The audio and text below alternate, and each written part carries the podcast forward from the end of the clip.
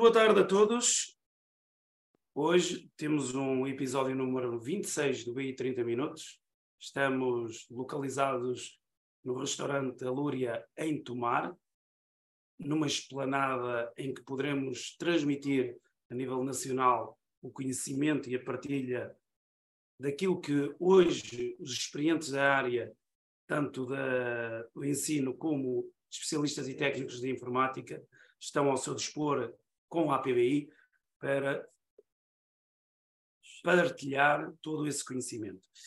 Assim, estamos em direto também para o YouTube, LinkedIn e Facebook, nas redes sociais da APBI, e hoje o tema é AI e chat GPT aos serviços dos municípios e das regiões. Eu sou o presidente da APBI, é que dou as boas-vindas a todos estes convidados para poderem partilhar neste canal do BI 30 Minutos, promovido pela APBI, com uma equipa multidisciplinar e com profunda experiência nesta área, sobre um tema de grande importância para a tecnologia.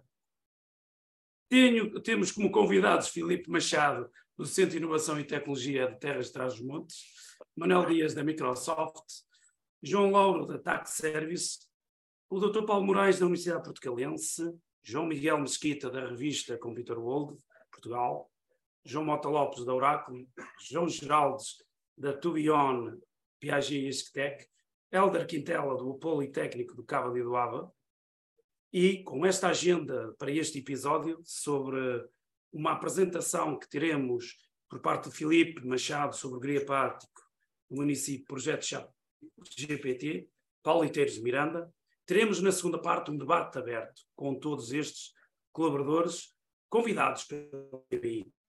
Estes, estes testemunhos em primeira mão e outros que puderam ver no nosso site do, do APBI, no canal da BI 30 Minutos, viram e têm visto que nós temos partilhado, informado e evangelizado aquilo que são as boas práticas e exigências para as dinâmicas do, do tecido empresarial público e privado e, acima de tudo, para a economia portuguesa. O, agradeço a presença de todos neste 30 minutos, a parceria da IP, da IPUEA, peço desculpa.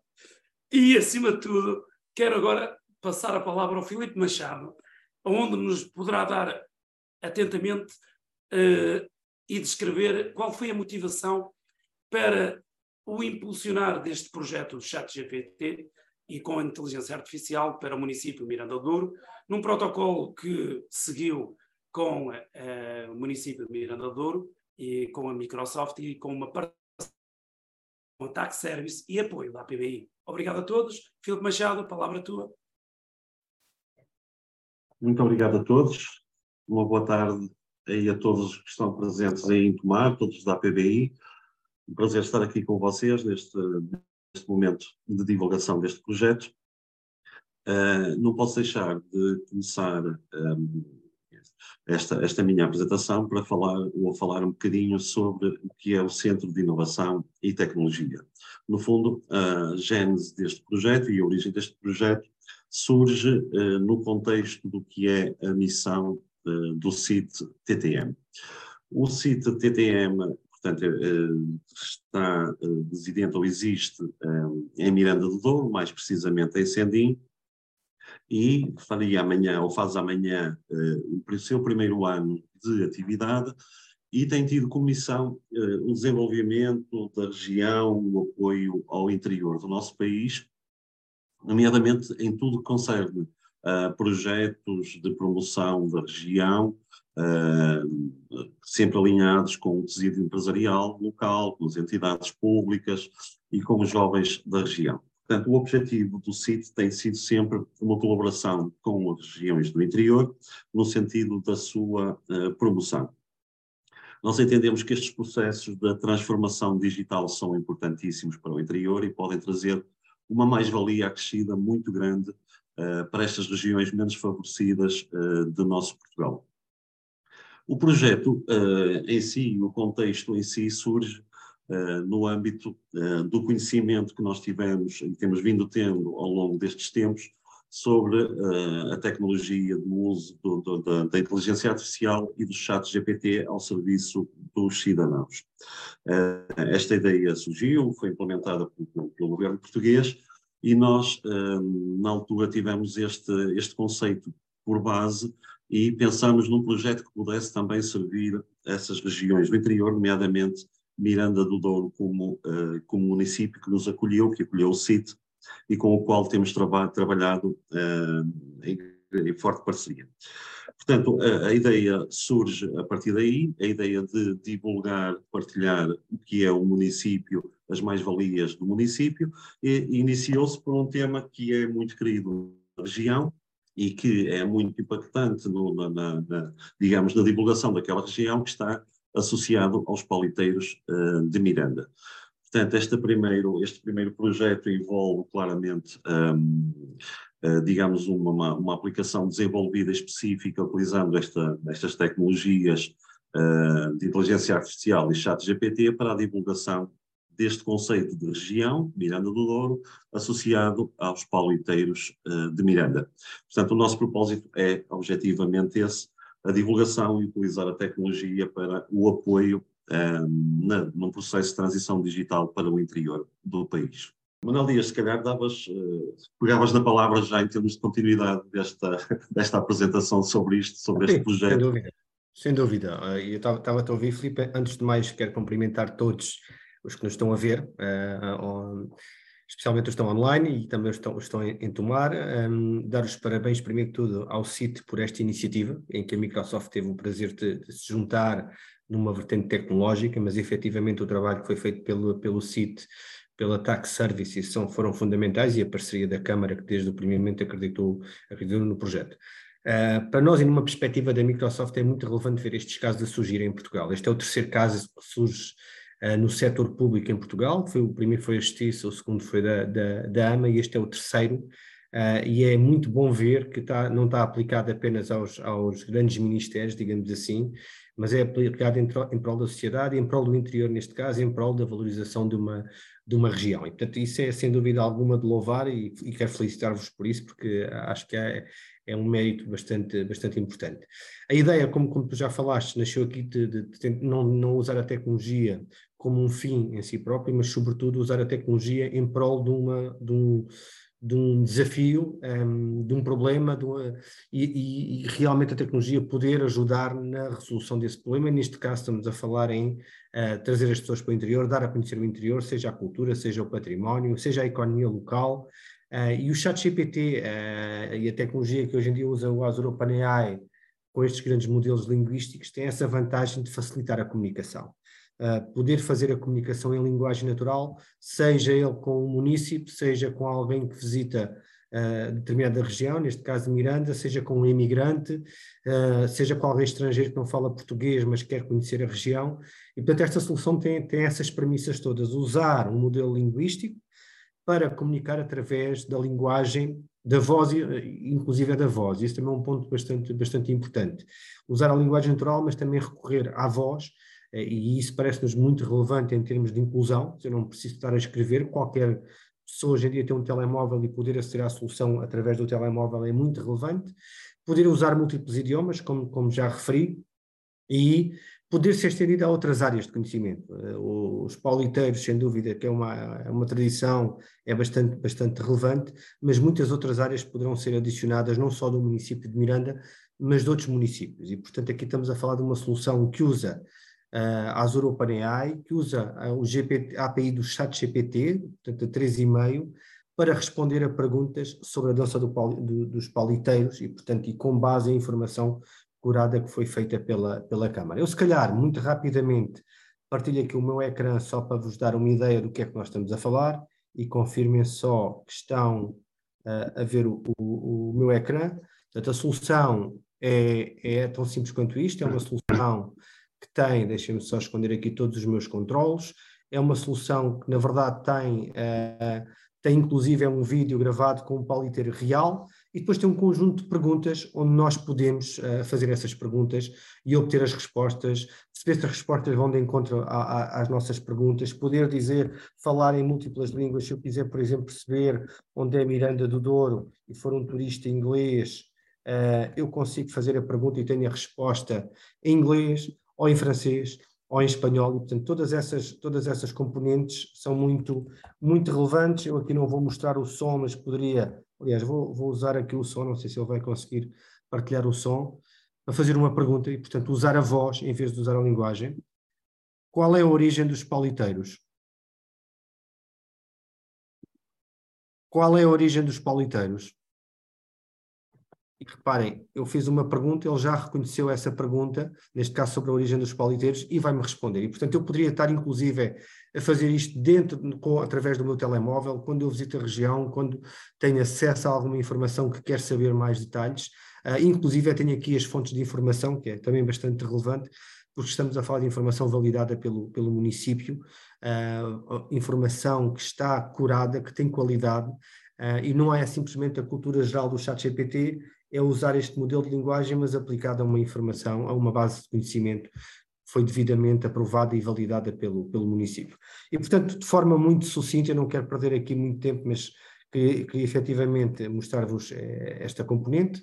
Podem aceder a esta solução, e essa é a parte mais relevante, através do site da, da Câmara Municipal de Miranda do Douro, e todos podemos experimentar e sugerir e aprender, acima de tudo aprender, para que possamos depois extrapolar esta solução para outros use cases para outros municípios. Nos parece bastante relevante e, portanto, a perspectiva da Microsoft é muito relevante ver a utilização da tecnologia em prol da sociedade, em prol de uma região, em prol do interior e, portanto, acho que estamos todos aqui de, de, de parabéns pelo trabalho realizado num curto espaço de tempo.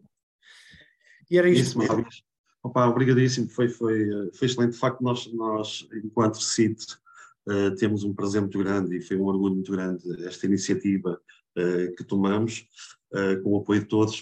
Uh, mas aqui os developers, claramente, a equipa que, que, de facto esteve aqui a dar ao dedo e conseguiu que isto avançasse num curto espaço de tempo, está ali também localizada na Tax Services, mérito também deles. João, conta aí um bocadinho, fala aí connosco um bocadinho da tua experiência deste, deste desenvolvimento, assim em cima, com a pressão de que teve, tivesse que acontecer, como é que isso foi? Conta lá. Uh, primeiramente, eu gostaria muito de agradecer a, a, o convite para estar aqui hoje e a incrível parceria e a incrível sinergia que a gente conseguiu desenvolver durante esse projeto. Eu estou aqui falando em nome da Tax Service, mas eu falo em nome de um time de desenvolvedores que passou noites aí para a gente conseguir realmente entregar esse produto final. É, foi um projeto desafiador, porque foi um dos primeiros projetos desse modelo focado para preservação cultural, para atender aos munícipes, para atender aos turistas, e foi um projeto que deixou a gente muito feliz, porque a gente entende ele num contexto de uma revolução cultural. A partir do momento que a gente pega a cultura é, tão preservada de Miranda do Douro e coloca esse invólucro de tecnologia, a gente transforma ela mais atrativa para as novas gerações. Então, com isso, a gente tem ali o futuro ajudando a preservar o passado ativamente, fazendo com que os jovens se interessem mais pela história dos pauliteiros, se interessem mais pela rica história de Miranda. E a gente considera esse case um sucesso. A gente está tendo mais de 500 acessos por dia na nossa plataforma. É, tanto é que em alguns momentos a gente teve os servidores indisponíveis, mas a gente já resolveu esse problema. Mas é muito, muito interessante como houve uma procura, como as pessoas realmente se interessaram para é, ter essa visão, é, para conhecer um pouco mais dessa cultura tão rica e tão importante de Miranda do Douro. Isso mesmo, nós um, este claramente é um, é um projeto piloto, estamos ainda na, na primeira versão beta, é, é, claramente foi, foi a primeira versão, é um tema que, que não termina aqui a evolução do, deste projeto, e, e, tal como o Manuel Dias falava há um bocadinho, de é facto, eh, em Miranda do Douro a receptividade é tanta e tão grande que nós vamos, vamos evoluir o projeto para, outras, uh, para outros temas tão, tão, tão impactantes para a região e que podem e vão claramente potenciar a região. Estamos a falar de temas turísticos, da economia, a possibilidade de, prestação de informações ao município, uh, informações de, de, ações culturais, eventos, etc. Ou seja, uh, vamos ter aqui, vamos ter de facto um filtro uh, controlado pelo próprio município, um fácil acesso e apoio através desta, da tecnologia no fundo vai ajudar, tal como tu disseste, João, a criarmos aqui alguma empatia com, com as pessoas jovens, com os turistas, com quem quer, quer ter mais conhecimento da região e, de facto usa uma tecnologia recente e muito, muito interessante. Portanto, o nosso, nosso objetivo, de facto, é que este projeto tenha um crescimento que seja potenciado para outros municípios, uh, e que todos possam ver nisto um potencial de, de, de em termos de desenvolvimento uh, e divulgação das regiões. Por minha parte, penso que está apresentado o projeto.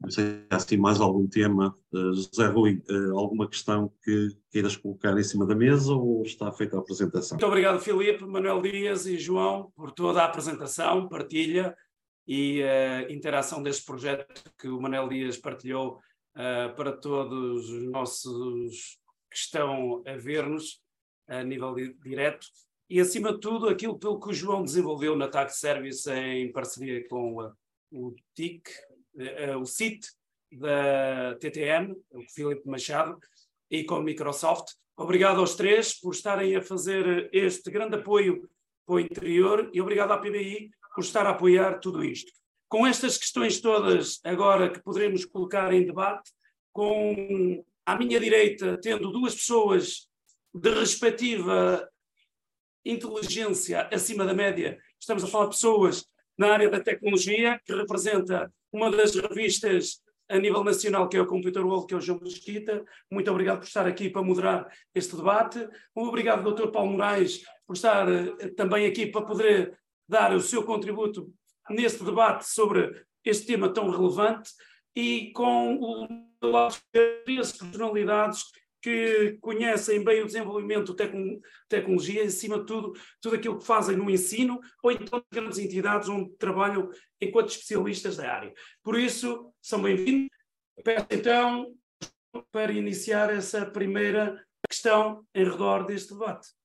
Obrigado, Rui, em primeiro lugar, pelas suas palavras. De facto, uh, é para nós no Computer World uh, e fazendo aqui só uma, uma, uma, primeira abordagem muito interessante, estar a olhar para o trabalho da APBI e estar a perceber que consegue, à sua volta, desenvolver um conjunto de projetos que têm um interesse acima da média, desde logo porque se preocupam com as regiões do interior do país, algo que é muito importante neste momento do ponto de vista do desenvolvimento tecnológico a nível nacional, consciencializar e combater aquilo que uh, todos sabemos que existe, que é a iliteracia tecnológica, e eu acho que estes projetos podem uh, muito bem uh, mostrar a importância que a tecnologia tem em alguns projetos. Desde logo fiquei muito, muito interessado em perceber este projeto de escola porque me apercebi que, paralelamente, a Câmara de Miranda do Douro, não sei se estou, estou a dizer a Miranda do Douro, uh, estava também a concorrer, e, é, digo isto para as pessoas perceberem,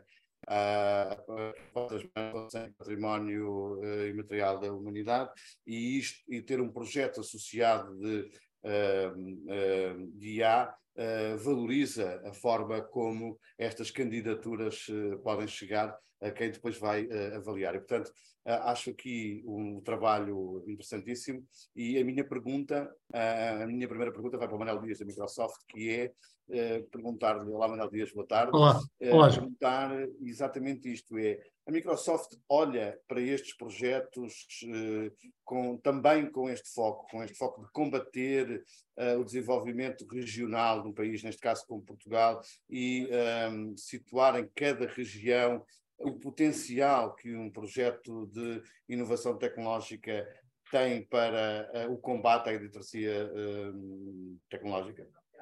Sem dúvida, e essa pergunta é interessante. Eu vejo, vejo, vejo em duas perspectivas. Uma, uh, efetivamente, e está na missão da Microsoft, e eu julgo que todas as empresas tecnológicas hoje em dia, que é uh, não ter a tecnologia como um fim em si, mas poder aplicar a tecnologia em prol das empresas, em prol do Estado, em prol dos municípios, em prol dos cidadãos. E, portanto, este é um, é um caso excelente, eu, eu referi isso há pouco, era o terceiro caso em Portugal na área do setor público feito com, com tecnologia OpenAI, uh, e, é muito, e, e, é muito relevante ser no interior, e portanto nós uh, olhamos para a tecnologia efetivamente para isso, para, ter, para poder potenciar estes cenários uh, em múltiplas áreas. O outro tema tem a ver com a literacia, com a literacia digital, porque também sabemos que o ritmo de evolução destas tecnologias, eh, o ChatGPT foi lançado a 30 de novembro de 2022, portanto ainda quase seis meses, ou pouco mais de seis meses, um, e este ritmo acelerado torna-se torna, torna um desafio para muita gente, não para todos nós que se calhar somos utilizadores digitais, mas que, por exemplo, quando vamos ao interior, o poder ser inclusivo, ter uma solução em que eu uso uma linguagem natural, não tenho que ter um, um curso em estatística ou em programação para poder interagir com uma solução destas, simplesmente pego no meu telemóvel, falo ou escrevo e não tenho que decorar ou ir a menus ou explorar um portal ultra complexo para ter a informação, parece-nos também que na perspectiva de literacia e de inclusão social é muito relevante. Portanto, este, na verdade, este projeto preenche um conjunto de tickets bastante relevantes, como, como exemplo de como a tecnologia pode ser usada em prol da sociedade. E, e sem dúvida alguma, isso está na gente, está no ADN da Microsoft quando, quando desenvolvemos tecnologia. Muito boa tarde, eh, olá a todos. Eu queria, desde logo, agradecer o facto de me terem convidado para este debate e, e as iniciativas que a APB tem, nomeadamente a relação que tem tido eh, com a Universidade Portugalense e, e o aporte eh, que tem eh, trazido nos últimos tempos. A reflexão que eu gostava de trazer, e em particular passava agora a palavra para a Oracle, com um grande desafio que é, hoje a, a tecnologia é transferível, aliás a prova disso é que nós estamos a falar a partir de Tomar, o, o projeto que foi aqui anunciado é de Miranda do Douro, e portanto a tecnologia transfere-se. A questão é saber, no momento em que se fala tanto de nómadas digitais, eh, se é possível transferir também não só a tecnologia, mas os tecnólogos. E em que medida é que vem a possibilidade, de, na perspectiva de, do desenvolvimento do interior de Portugal, eh, nós termos nos próximos tempos muita gente a trabalhar eh, em Miranda do Douro, em Beja, enfim, fora do Porto de Lisboa, no fundo é o que estamos a falar, e em que medida se pode aí produzir know-how eh, havendo naturalmente condições tecnológicas, mas também condições de qualidade de vida eh, para que eh, os nómadas digitais possam ser não só nómadas digitais de Nova Iorque para Lisboa, mas nómadas digitais de Paris para Miranda do Douro. Deixava esta questão difícil. Sem dúvida. Bom, muito obrigado a todos, à PVI, uma vez mais, pelo convite interessado, a todos vocês que aqui estão a ouvir-nos e aqueles que estão também do outro lado. Uh, é isso, a tecnologia permite-nos vir de Paris para Miranda do Douro e estarmos confortavelmente numa zona que tive a oportunidade já de conhecer, das mais bonitas do país, uh, e termos, e com o auxílio da tecnologia, trabalhar, possivelmente, uma seja ela qual for. Portanto, a, a, a tecnologia dá-nos isso. Uh, é claro que depois dá um conjunto de outras condições. Uh, sei lá, culturais, políticas, económicas, eh, sociológicas, eh, também que as próprias organizações públicas, nomeadamente, têm que dar para que, os, para que tornar esses locais atrativos a que os nómadas, nómadas digitais possam efetivamente usufruir das boas condições de clima, de qualidade de vida, da, da gastronomia, sei lá, tanto daquilo que podemos usufruir quando estamos, por exemplo, no interior de Portugal, e ao mesmo tempo trabalhar numa grande multinacional, uh, como se estivéssemos em Oeiras ou na Expo, ou onde quer que seja. Eu penso que hoje em dia estão criadas as condições, pelo menos as condições tecnológicas, pois cabe a si, uh, cabe ao poder político, ao poder. Uh, eu vejo o caso de Lisboa, uh, enfim, eu sou de Lisboa, vejo o esforço que a cidade de Lisboa está a fazer para atrair nómadas digitais, startups, agora até temos aquilo que é o, uh, um, uma fábrica de, de unicórnios, portanto, é, é, óbvio criar um unicórnio e já, se não me engano, cinco no país, uh, ou pelo menos de origem nacional, lusa, não é? Enfim, um, uh, um unicórnio, infelizmente, não se cria de um dia para o outro, mas um, se nós conseguimos criar condições para reter talento às vezes não é só trazê-los de fora, é, é, arranjar forma de reter o talento. Porque nós vemos, se calhar até ao contrário, vemos muitos estrangeiros a vir para Portugal porque gostam do clima, mas estamos a perder milhares de engenheiros, milhares das nossas universidades todas que têm, têm estado aí para, para o estrangeiro. Hoje em dia, se calhar desde o Covid até com este pormenor que nos estava a falar e bem, é que efetivamente se calhar esses estrangeiros já, esses engenheiros já não estão, os nearshorings e aquelas coisas todas que nós ouvimos falar, já não estão se calhar a trabalhar na empresa X de Paris para o Reino Unido, pá, hipoteticamente, mas estão possivelmente na sua cidade, em, em Tomar ou em Miranda do Douro, e portanto eu acho que as condições estão criadas. Um, não é certamente um processo fácil, que tem um conjunto de variáveis de outra origem, enfim, não nos compete aqui estar a, debater essas variáveis, mas acho que as condições estão criadas. Quer dizer, temos aqui pessoas do mundo académico, também estão pessoas da indústria e, e sabem bem uh, de, de, de, que hoje em dia é possível captar esse, esses talentos, mas eu diria que mais importante ainda era reter esse, esses mesmos talentos. Muito bem, uh, agora João. Eu tinha, eu tinha uma pergunta para fazer aqui ao responsável do CIT, não é? Que foi CIT, quem... Filipe Machado. Filipe Machado, uh, que tem um bocado a ver com esta coisa que, que acabámos de, de, de conversar, nós vivemos uh, muito preocupados em Lisboa e se calhar depois conseguimos transmitir isto com, com esta questão dos nómadas digitais e trazer uh, estrangeiros que, com capacidade para fazer, temos, como dizia o João muito bem, a nossa gastronomia, a, a, a, a nossa, o, nosso, o nosso clima, as nossas paisagens fantásticas, mas eu gostaria, gostaria de perceber no sítio vocês têm conseguido cativar os locais, os jovens locais, eu sei que são poucos, cada vez mais há essa corrida para o litoral e essa corrida para sair uh, dos...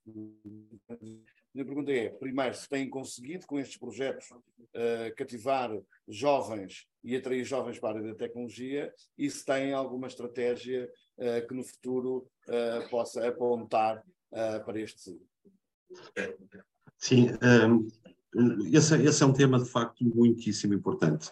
Uh, nós há um ano que estamos, estamos de facto ativamente a trabalhar em Miranda Rosários, uh, mas acima de tudo os jovens, que era, que era a questão, saem, saem de lá em busca de oportunidades de emprego. e nós temos feito um trabalho, seja, seja em escolas, seja ativamente com ações de formação, para conseguirmos uh, mostrar-lhes aquilo que, que, o João Mota Lopes falava, que era, é possível estar uh, e trabalhar em tecnologia a partir do, uh, do interior do país. E são projetos, e claramente que, que, esta é a aposta, são projetos como este, em que nós mostramos, mostramos a todos, especificamente os da região, que é possível fazer este tipo de trabalhos, este tipo de projetos com esta visibilidade que este está a ter, feitos lá localmente. Uh, e, portanto, essa, esse é um tema interessante e é um tema sobre o qual nós nos temos uh, particularmente dedicado.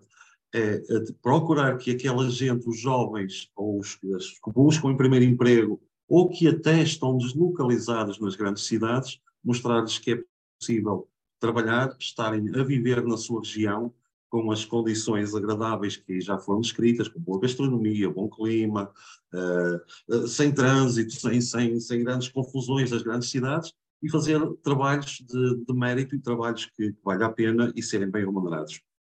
Portanto, uh, claramente que sim, uh, é um trabalho difícil, é um trabalho moroso, mas é um trabalho que nós temos que continuar a fazer e é um trabalho que este desafio, nós lançamos claramente aqui o desafio a todas as empresas de, de, de tecnologia e a, todos, a todas as universidades e a, quem, e a quem de facto cuida destes temas, é que aliciem os jovens e as pessoas que, que, que, que queiram aderir a esta a tecnologia, que, se pense, que pensem que se podem focar e trabalhar a partir do interior. Nós estamos a tentar fazer isso, é evidente que é um trabalho moroso, mas precisamos de que todos falem e divulguem este tema, que é um tema que, que o interior carece, um tema que o interior necessita.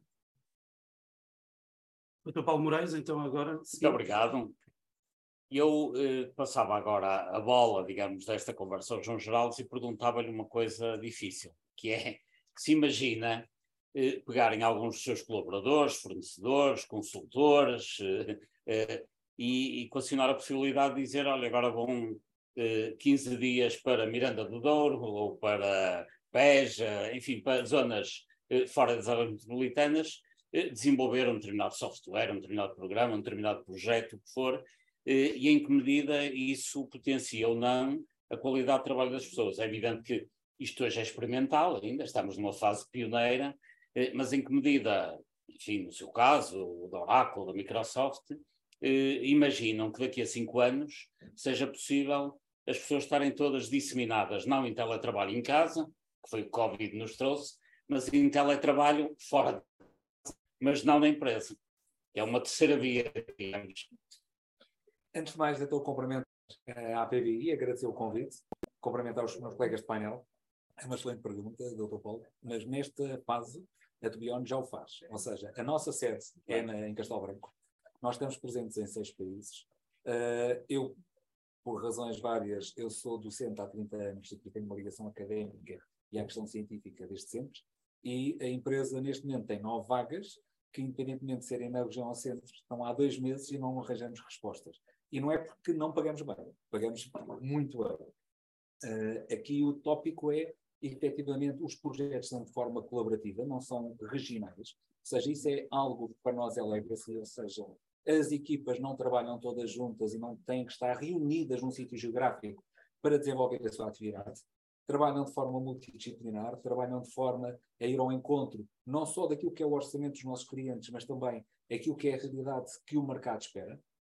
É importante percebermos que neste, no espaço europeu, isto são dados por data, as empresas que têm mais de 250 colaboradores, que são aquelas que normalmente trazem projetos mais desafiantes, ligados exatamente às novas tecnologias, aos novos desafios, representam no mercado 0,3%.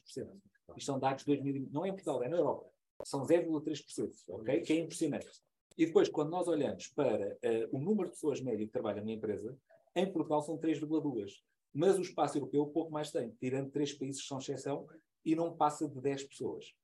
Isto para dizer que a maior parte dos negócios são mais ágeis, fazem muito mais com muito menos, uh, as novas profissões efetivamente são mais híbridas, e, por exemplo, aquilo que nós registramos é que durante o período de Covid a produtividade subiu, porque aquilo que nós medimos é que habitualmente e tradicionalmente pedimos às nossas equipas para trabalhar no período convencional. E o que é que descobrimos? Por exemplo, jovens casais são mais produtivos depois de deitar as crianças. E a produtividade é feita entre as 10 da noite e as 3 da manhã. E são mais produtivos nesse período do que se tivessem que o fazer durante as 9 e as 5. Uh, ou seja, aquilo que percebemos é que não só são mais eficazes, trabalham de forma colaborativa sem terem que estar reunidos para ter que realizar essas tarefas, documentam as suas tarefas de forma que possam dar continuidade noutra geografia para não ficarem impactados porque não estão a trabalhar em conjunto. E as próprias empresas têm desafios que, para os colocar exatamente numa vantagem competitiva face às demais, estão à espera que os seus fornecedores façam exatamente ir ao encontro de. A maior parte dos nossos clientes não sabe o que querem, sabe o que não querem.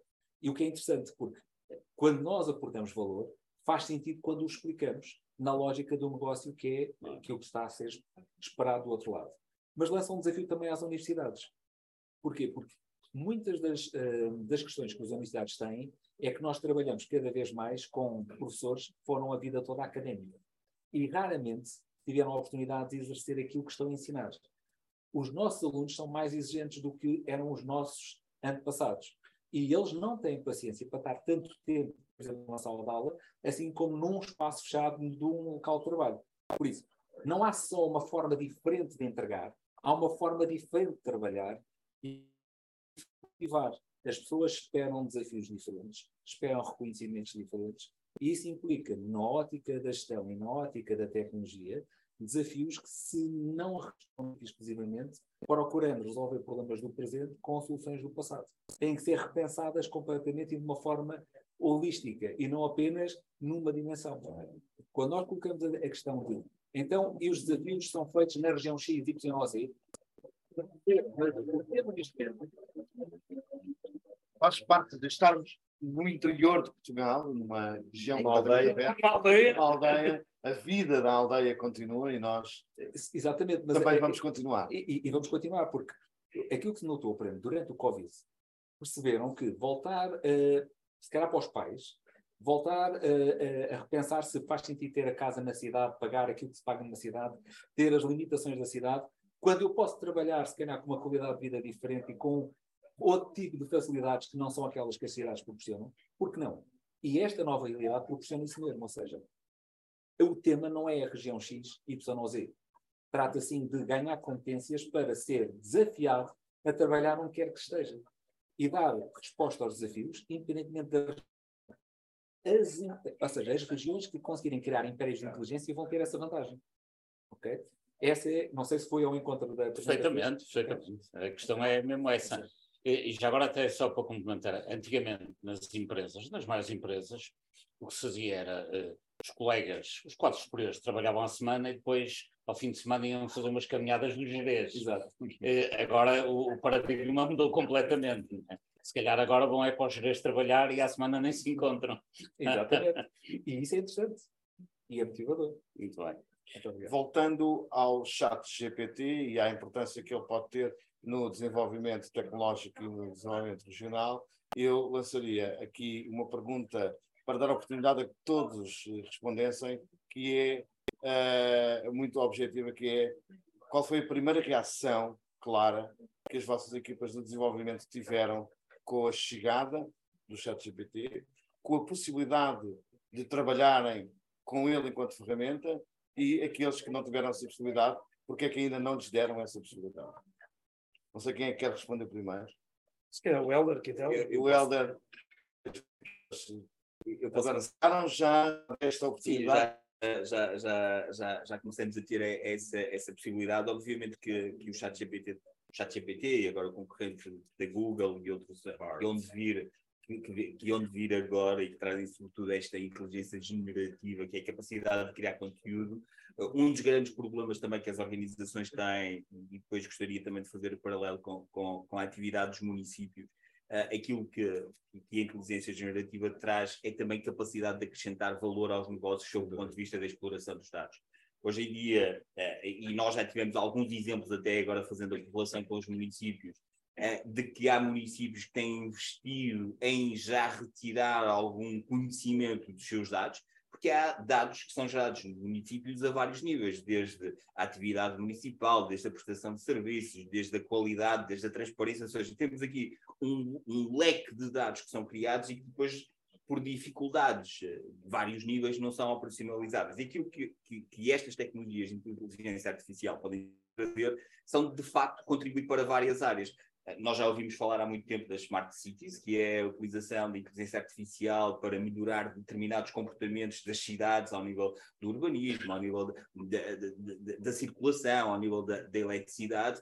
Eh, já começamos eh, também a ouvir agora questões relacionadas com o smart governance para também alocar os recursos certos à execução das tarefas certas, eh, mas também temos que começar a ver como é que estes serviços que podem comunicar com os municípios podem também agilizar. Nós todos conhecemos, e o Dr. Paulo Moraes também pela sua atividade conhece, as câmaras municipais têm dois graves déficits. Primeiro, têm um grande número de colaboradores. É, eu diria que uh, mais de dois terços das autarquias em Portugal são os maiores empregadores dos municípios que servem, o que é logo um problema em termos de recursos, e depois é também o peso das despesas correntes que, que, esse, que esse grupo de, de colaboradores representa. Ou seja, e aquilo que estas tecnologias relacionadas com dados, relacionados com a inteligência artificial podem trazer é essa desburocratização, essa desmaterialização, essa agilidade,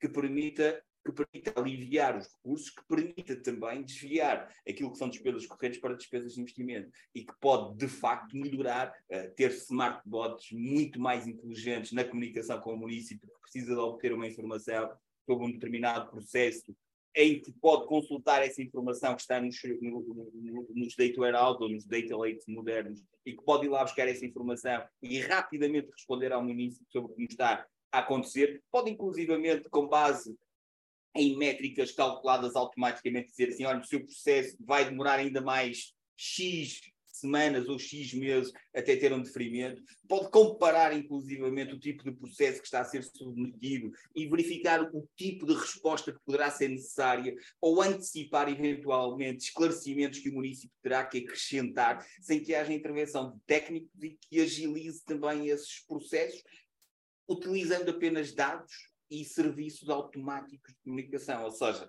os municípios e a administração pública podem beneficiar e muito uh, desta utilização. E só para finalizar, uh, eu recomendo, obviamente, que depois vêm as questões, mas a inteligência artificial tem os problemas de um, utilizar as questões erradas, de violar aspectos legais. Uh, existe uma, uma, um artigo muito interessante publicado na última semana por parte de Bill Gates, em que ele claramente diz e, e rebate algumas destas questões o vamos editar. Ah, porque não está em direto, pois não. Não, não, não vai ser editado. Não, tiver esses problemas assim, eu terminei. E agora. É isso, é isso. vai tentar Vai, 3, 2, 1. Peraí, peraí, não, não, vai passar por É que isto faz um por Vai. 3. Não fez. Vai. Como 3, 2, 1, continua como é dono aquilo que foi dito, e para não nos repetirmos, acho que há aqui ainda uma percepção interessante. Quando nós utilizamos a inteligência artificial, utilizamos acima de tudo decisões feitas por humanos, que é aquilo que tem acontecido hoje, e depois, com base nisso, criamos padrões, significância estatística e criamos alguma lógica. E aquilo que vamos registrar no futuro é que vai ser criada inteligência a partir da própria inteligência artificial e não humana. Por exemplo, aquilo que nós detectamos é que quando nós pedimos para escolher a melhor pessoa para um determinado cargo, com base na experiência anterior, Aquilo que se verificou é que estavam a aparecer só currículos de homens. Porquê? Porque no passado havia instruções nas bases de dados que diziam que as mulheres estão mais fora, que têm problemas com a família, e este tipo de registro ficava nas bases de dados. Que toda a gente ignorava estes factos, mas quando a inteligência foi usar o conhecimento que lá estava, consolidou essa informação e disse: a partir de agora, para este cara tem que ser um homem. O que viola completamente todos os princípios éticos que nós queremos advogar. Quando temos a noção de que a própria inteligência vai produzir conhecimento que não é exclusivamente de natureza humana, vai eliminar uma série de situações que hoje nós não nos habituamos, e seja na, na esfera pública, seja na esfera privada, vai lançar desafios de conhecimento de quem trabalha com o sistema. Isto é, aquilo que nós percebemos é que a forma como se faz as perguntas tem muito impacto naquilo que é gerado como resposta. O que lança a questão de quem faz as perguntas tem que ter verdadeiramente conhecimento para saber o que quer. Porque perguntas mal elaboradas levam a respostas que foi o computador que disse. E simplificamos tudo. Por isso, o que é que percebemos? Que o facto de trabalharmos com inteligência não quer dizer que os operadores não tenham de ser particularmente inteligentes. Eles têm que ser muito mais inteligentes, muito mais abrangentes e com um aporte de conhecimento maior do que se calhar no passado. Porquê? Porque as soluções são complexas e, em última instância, numa organização vai surgir uma coisa deste género se houver um operador que diga que aquilo não faz sentido, mas se todos os sistemas derem como output uma decisão, de certeza que ninguém vai despedir o sistema, mas é mais fácil despedir o operador que consegue fundamentar parcialmente. A razão da complexidade é que ninguém, se calhar, naquela organização consegue perceber porque é que a decisão foi aquela. Mas, no caso de dúvida, o sistema tem razão. E por isso vai levar às organizações que se querem defender e perceber a fundamentação das suas decisões a ter pessoas muito mais qualificadas nos seus quadros do que no passado. Desculpes, ok? Esta é um, é um add-on àquela questão que estão a Deixa-me, deixa-me, concordo plenamente com, com plenamente com os meus, meus colegas uh, falaram anteriormente. Eu, eu, acho que estas tecnologias de inteligência artificial que hoje em dia tanto utilizamos uh, o SAP GPT, desde há dois dias também o BAR, que já está disponível também para a Europa, e para aí já tive a oportunidade de experimentar e de brincar e gostei bastante, trazem acima de tudo, como vocês de certa forma já disseram, democraticidade, portanto, é uma tecnologia que é mais barata e trazem conhecimento. A partir do momento em que todos nós, a primeira vez quando eu falava do SAP GPT, foi o filho de um amigo meu me dizia, pai, estou a fazer os exames pois, não, não vou dizer qual é que foi a universidade ou para a faculdade, estou a fazer os trabalhos todos para a faculdade com o SAP GPT. O quê? Pá, portanto, achei efetivamente algo extraordinário. Deixa-me lá experimentar também, quis logo saber como é, como é que aquilo funcionava, etc. Portanto, um, se a inteligência artificial enfim, eu tenho uma visão mais crítica, vocês já sabem qual é que é a minha, a minha visão um pouco sobre, sobre isto, do que é que é isto chat GPT e, das, e do BARD, etc. Uh, mas traz efetivamente coisas boas, traz a capacidade da sociedade civil de, de enfim, uh, poderem usar tecnologias que a partir de há uns anos atrás eram caríssimas, de certa forma até já existiam, enfim, com outros nomes, uh, caríssimas, que hoje em dia podem ser utilizadas em prol do nosso dia a dia. Agora, aquilo que se espera, e continuando aquilo que o Sr. Reitor acabou de dizer, é que a, nova geração de ferramentas, de aplicações, de empregabilidade da própria tecnologia, da inteligência artificial, seja algo que nos dê confiabilidade, que nos dê auditoria, que nos dê a capacidade de perceber que, efetivamente, aquilo que estamos a fazer, se calhar não fazemos isto para organizações, organizações não para as pessoas que utiliza a ferramenta no dia a dia, para o miúdo que está a fazer o trabalho à universidade, mas quando pensamos em organizações, nomeadamente públicas, nós temos que ter a certeza que aquilo que é auditável e que aquilo vai dizer aquilo que efetivamente deverá dizer e nunca aquilo que alguém lhe disse para dizer. Ou se alguém disse para dizer, então quem é que lhe disse para dizer? E isto é do mais importante. Portanto, nós não podemos estar à espera, não sei se o Manel diz-me está a ouvir ou não, mas certamente se estiver a ouvir poderá corrigir, que se calhar um banco ou uma grande multinacional, e eu falo pela minha, que nós não estamos a partir autorizados a utilizar o SAP GPT, Portanto, quer dizer que eu também nunca utilizei, obviamente, foi isso que eu disse na perna, foi? Uh, mas nós não vamos organizar. A verdade é que, obviamente, para fins pessoais e não para fins de, profissionais. Mas a verdade é que as, as, as organizações, uh, um, a nova geração de aplicações ou de utilidade, de, de utilização da, da, tecnologia de inteligência artificial, seja lá o que isso quer dizer, dizer vai ter que utilizá-lo com os critérios e com desafios que não são, ultrapassando os desafios que hoje exatamente essa tecnologia tem. Não é? Portanto, uh, uh, e, e, e, por mim, estou confiante, porque vai trazer muito mais capacidade analítica, como tu sabes, às organizações, muito mais capacidade de um, automatização de processos, um, e com isto não quero dizer que as pessoas não sejam precisas, as pessoas são sempre a coisa mais importante de qualquer organização, é o nosso, o nosso conhecimento, a nossa inteligência. Agora, se tivermos ferramentas que dentro se consigam ultrapassar um conjunto de desafios, como vocês falaram aqui, da própria veracidade da informação, da própria segurança da informação. As organizações produzem muitos dados, muito conhecimento bem. Esses dados e esse conhecimento, por vezes, até de certa forma, confidencial ao trabalho dessa organização. Portanto, não pode ser, não pode ser partilhado. Por outro lado, estamos a falar aqui com pessoas do mundo académico. Bom, as ferramentas de IA disponibilizadas hoje em dia em todo lado são, vão buscar informação, ou vão buscar conhecimento, ou vão buscar, enfim, a, a, a algo que até tempo não tem qual. Portanto, há aqui muitos desafios que, ao ser ultrapassados nesta segunda era de, de, aplicações, plataformas de inteligência artificial, eu acho que vai ser muito bom para, yeah, para o mundo. Há aí uma questão ética nós. que eu gostava de reduzir eh, exatamente ao que diz, que é daqui a dois anos, eventualmente para decidir se se faz ou não uh, um seguro de saúde a um determinado cidadão. Já não é a companhia de seguros que decide, neste momento é a companhia de seguros com determinados dados, estatísticos, nomeadamente, toma decisões. Eh, mas pode ser o fornecedor de inteligência artificial da companhia de seguros que toma essa decisão. Ou para contratar um funcionário para a Câmara de Porto de Lisboa, eh, já não é a Câmara que decide, mas é um mecanismo de inteligência artificial que vai tomar essa decisão. Ou se num banco se vai atribuir ou não um determinado crédito, ou se o spread é maior ou menor, já não é o banco que decide, é o fornecedor de inteligência artificial. Ou seja, pode haver aqui, nem é bem um Big Brother, é, é prévio a isso, que vai tomar decisões sobre todas essas organizações. E a questão é, quando alguém quiser reclamar, vai reclamar aonde? Não é?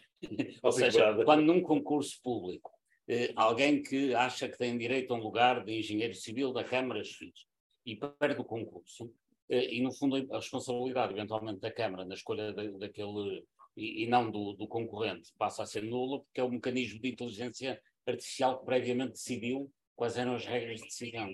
E, e portanto, está aqui uma questão ética que vai passar em todas as áreas da sociedade. Enfim, gostava de saber eh, um pouco a vossa só- opinião sobre isso. Sem, sem querer meter-me, e permita-me que discorde, essa é um argumento que eu tenho visto algumas pessoas debater e que é uma coisa que eu acho que é importante percebermos. A inteligência artificial não existe sem que as pessoas coloquem os dados para serem trabalhados em qualquer programa tecnológico. E, portanto, eh, com, o devido respeito, permite dizer, uma- nunca será contratado um funcionário para uma Câmara do Porto ou nunca será decidido um seguro se a Câmara do Porto ou quem de direito não colocar as perguntas certas de que quer as, das respostas que quer para contratar determinado funcionário. As instituições serão sempre, em última análise, responsáveis por essas questões. E, portanto, quando o funcionário estiver em desacordo com a, a não contratação ou um candidato vai ter na mesma o direito de resposta que hoje, o direito de, de não resposta, de, de, de, de, de, de- ai, peço desculpa, Contraditório. de contraditório, o direito de reclamação, nos mesmos moldes que tem hoje em dia. Há uma coisa que, que- que eu, eu- gostava de dizer, eh, seja moderador, mas eu sou muito, mu- mu- não consigo ficar sossegado, que é, é, é, é uma ferramenta que vem produzir um conjunto de inovações às organizações e às. É uma ferramenta que permite acelerar a tecnologia e que se nós olharmos para, eh, para ela, é, é só dessa forma. Não nos vem substituir enquanto pessoas, não nos vem substituir enquanto organizações.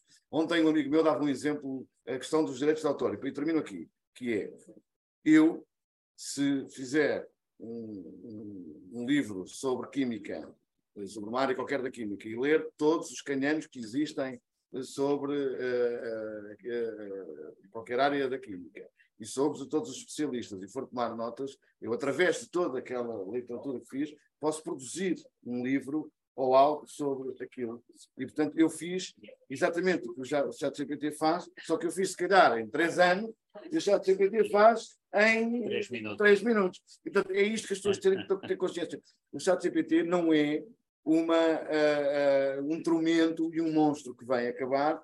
E eu peço desculpa, já te dou a palavra, mas para isto, porque o Mota levantou aqui a questão, João Mota Mas. João, antes de passares a palavra, temos atores do outro lado. É isso, eu Estamos com o Manuel Dias Eu e o vou- João. Exato, estou à espera, estou à espera. E o João, no outro lado, que querem entrar em sessão. eu mandar, é isso mesmo que eu estava a dizer, João, eh, com paciência aos João Geraldes, porque eu ia passar exatamente para o Manuel Dias, com Força. essa questão, que é, o João coloca aqui uma, o João Mota coloca aqui uma questão, eh, que tem a ver com o facto das instituições e da credibilidade, da credibilidade das instituições, e a Microsoft produziu com o Ministério da Justiça um trabalho que eu acho extraordinário, que espelha muito isso, que é aquelas regras não podem ser corrompidas, porque estamos a falar eh, e o Manuel Dias vai falar, eh, eh, temos falado muito sobre isto, que eu, para mim é um exemplo, que é um chat GPT criado pelo Ministério da Justiça, onde vocês podem, onde toda a gente pode saber tudo o que existe.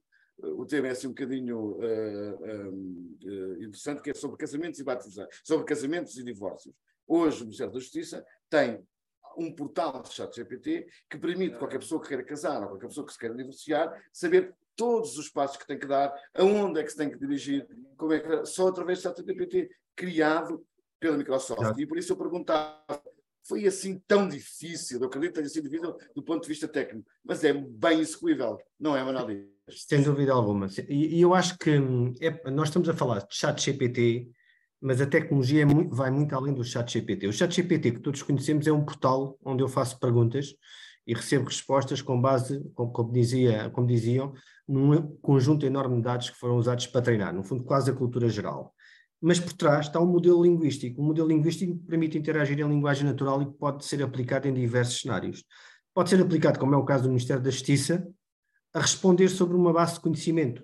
No caso dos pauliteiros, responde sobre uma base de conhecimento curada. E na justiça a mesma coisa. Portanto, na verdade, a quantidade de fronteiras e de, de regras que eu posso colocar nas prompts, e aqui já estou a entrar na parte tecnológica, permite hoje em dia criar muitas soluções empresariais que vão além de fazer perguntas ao chat GPT. Eu também tenho um filho de 19 anos que usa o chat GPT para, para os projetos de informática, uh, e isso é um cenário. Outro cenário é realmente ir a partir destes modelos linguísticos que permitem interagir em linguagem natural e aplicá-los em cima de bases de dados de conhecimento.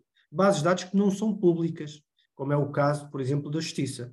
E a Justiça é, é um caso paradigmático, porque estamos a fornecer informação a cidadãos e tem que ser informação fidedigna, uh, mas também não pode ser em legalês. E, portanto, há muitas vantagens a usar estes modelos linguísticos para fazer esse tipo, esse tipo de soluções. E eu acho que isso é um dos cenários que é importante discutir, que é como é que eu construo soluções empresariais usando estas APIs, estes modelos linguísticos. Não é só ir ao portal do ChatGPT. A outra parte, estavam a falar aí, e que o João Mota Lopes estava a falar, e João, eu, eu vou ter que te arranjar uma licença da Azure para tu estares o ChatGPT lá dentro, não é o chat GPT, é quando aparecer, e nós, nós estamos a lançar o Copilot dentro da suite de produtividade da Microsoft, a Google também está, está a fazer coisas semelhantes. Na verdade, aquilo que nós estamos a, a fazer é trazer estas capacidades de interpretação do que nós queremos fazer, das nossas atividades, e em vez de eu aprender as 300 opções de um PowerPoint, eu digo eu quero é que tu faças três slides com base nesta informação.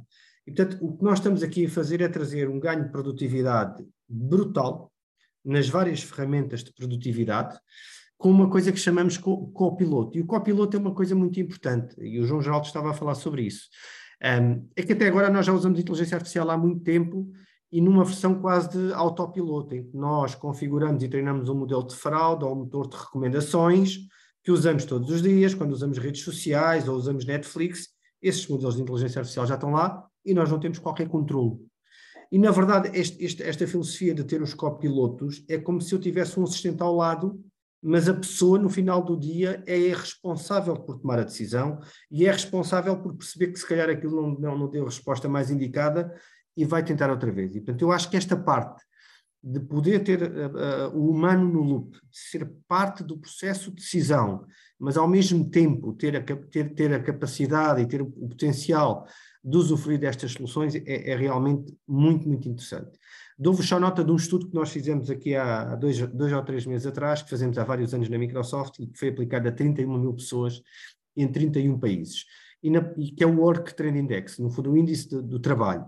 E o interessante perceber é que hoje em dia, em média, nós gastamos mais quase 60% em comunicação, seja Teams, seja Zoom, seja e-mail, seja WhatsApp, e apenas 40% na parte de criação.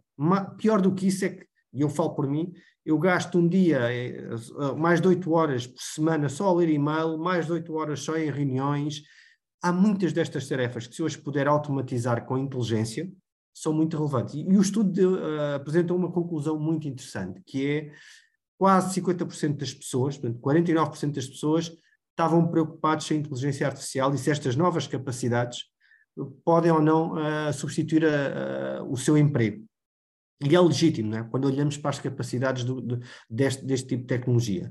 Mas o engraçado é que mais de 70% delegam ou estão, estão, estão disponíveis para delegar muito do trabalho que fazem hoje em dia para uh, estas ferramentas de inteligência artificial mais avançadas. O que não deixa de ser relevante quando depois vamos ver com mais detalhe e quase 90% das pessoas eh, estão mais do que confortáveis para usar estas ferramentas para procurar informação, para sumarizar reuniões, para fazer trabalho analítico, uma das coisas que também estávamos a falar, inclusive é para fazer trabalho criativo. Não estamos só a falar de geração de texto, estamos a falar de geração de imagem, estamos a falar de geração de vídeo, portanto, isto para áreas de marketing, para as áreas de vendas, para as áreas de produto, os ganhos de produtividade por um lado e os ganhos de, de criatividade vão ser significativos. E, portanto, eu acho que nós olhamos para isto muito nesta perspectiva, que é o que é que eu posso fazer hoje em dia nesta tecnologia que me ajuda a ser mais produtivo, que me ajuda a ser mais criativo, tirando partido da tecnologia e mantendo-me ainda dentro do loop, não é automatizar tudo.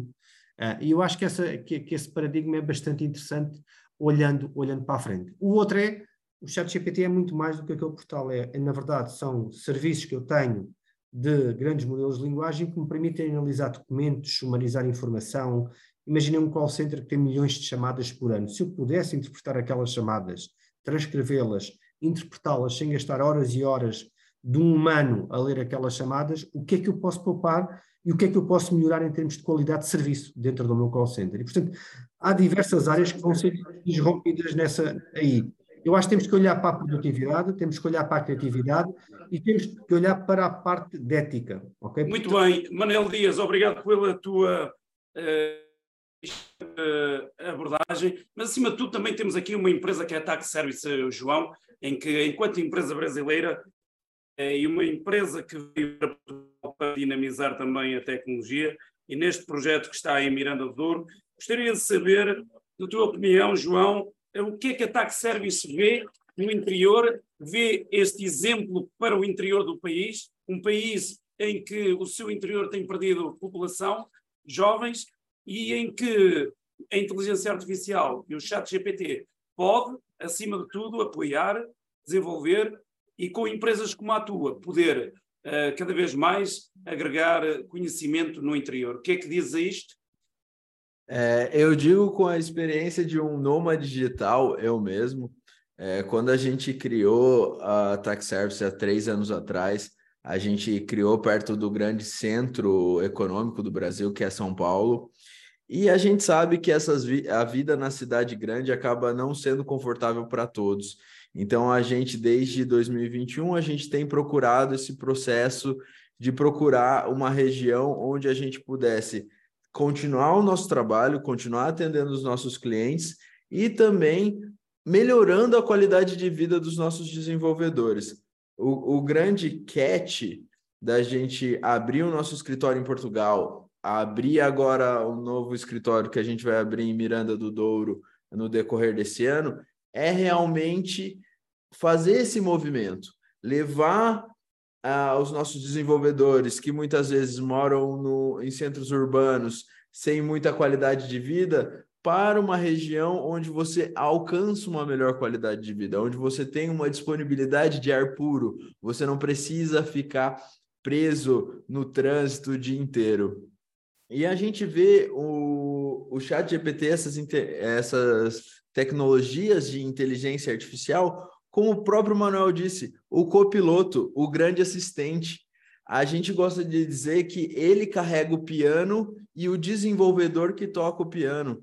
O desenvolvedor, a partir do momento que ele integra na sua rotina as tecnologias de inteligência artificial, o próprio Copilot, ele se liberta um pouco dos processos morosos e consegue investir no que é mais humano, na parte criativa. Eu não digo só na parte criativa artística, mas também na parte criativa de resolver problemas. É muito humano nosso é, entender o problema, usar uma empatia para ter uma visão holística do problema e com o auxílio das inteligências artificiais, a gente consegue facilitar o desenvolvimento e deixar os nossos desenvolvedores dedicados ao que mais importa, que é a estratégia, que é o meio que a gente vai acabar resolvendo esses problemas. Então, eu acho que Copilot é uma incrível ferramenta e o nome é realmente é, muito característico do que ele vem agregar aos desenvolvedores. E mas o humano sempre vai ter que ser preservado o humano vai ser sempre aquela aquele ser sensível a entender o problema e entender a real dor do problema para assim conseguir revolucionar e solucionar o problema. É, do mesmo jeito que você pode pregar um prego com um pedaço de pedra, você pode usar um martelo para pregar o mesmo prego. Então, é o mesmo problema, só que o Copilot vem aí, as inteligências artificiais que agregam junto, vem aí para facilitar o problema. Mas se você não sabe aonde que você tem que colocar o prego, se você não tem um entendimento do problema para ah, saber aonde você tem que colocar esse prego, a, a, você pode ter uma ferramenta elétrica, você pode ter um laser de última geração que coloca o prego, você não vai obter um resultado satisfatório. Você não vai resolver o problema de fato. Então, aqui só mais uma vez para reiterar, é, o ser humano sempre vai ser indispensável para soluções de problemas. E essas ferramentas são ferramentas, são acessórios, são parceiros ali para acabar desenvolvendo, para acabar resolvendo os problemas que a gente encontra. Ora, muito obrigado. Isto realmente não poderia ser melhor. Estarmos na natureza, estarmos numa esplanada, estarmos em Tomar e, acima de tudo, poder ter conversado durante hora e meia com todos estes excelentíssimos oradores, parte da análise de ensino, de tecnologia, de inovação, inteligência artificial e chat GPT. Foi uma tarde bem passada, com os melhores oradores, tanto da área do ensino superior como das indústrias ou públicas e privadas, que estiveram connosco. Quero agradecer, acima de tudo, aos que estiveram a ver-nos, os que nos vão acompanhando e àqueles que estiveram aqui presentes a transmitir este valor acrescentado. Agradeço muito ao Manel Dias da Microsoft por estar em Lisboa e ter partilhado tudo aquilo que fez nos últimos tempos e tem vindo a fazer em realização do público em geral, a nível nacional, em parcerias com a PBI, em com tudo que estamos a fazer uh, com todas as organizações públicas e privadas. Depois, também quero agradecer ao Filipe Machado, do CIT TTM, Centro de Inovação e Tecnologia Terras Trás-Montes, o empenho no interior, o desempenho que tem feito em prol de toda a comunidade da região de Trás-Montes e Alto Douro, e em especial zona de Sindim, Miranda do Douro, para que possibilite uma inovação, uma melhoria de conhecimento e de economia em, no interior. Depois, em especial pela Tax Service, João Lauro, pelas suas explicações, pelo seu desafio em prol de desenvolver esta tecnologia para o município e um bem-aja ao município de Miranda do Douro, que nos acolheu, desenvolveu e percebeu que nós somos fonte ativa para aquela região enquanto associação sem fins lucrativos, APBI, Associação Portuguesa de Business Intelligence. Eu quero me despedir que, a nível de todas as pessoas que têm estado a contribuir com esta associação, a nível especial foi o Dr. Paulo Moraes, da Universidade Portugalense, o João Mesquita, da Computer World, o uh, João, uh, neste caso, João Mesquita. Depois tivemos o Helder Quintela, do Instituto Politécnico do Ávado, o João Geraldes, da Tubion, e, por último, o nosso caríssimo João Mota Lopes, da Oracle.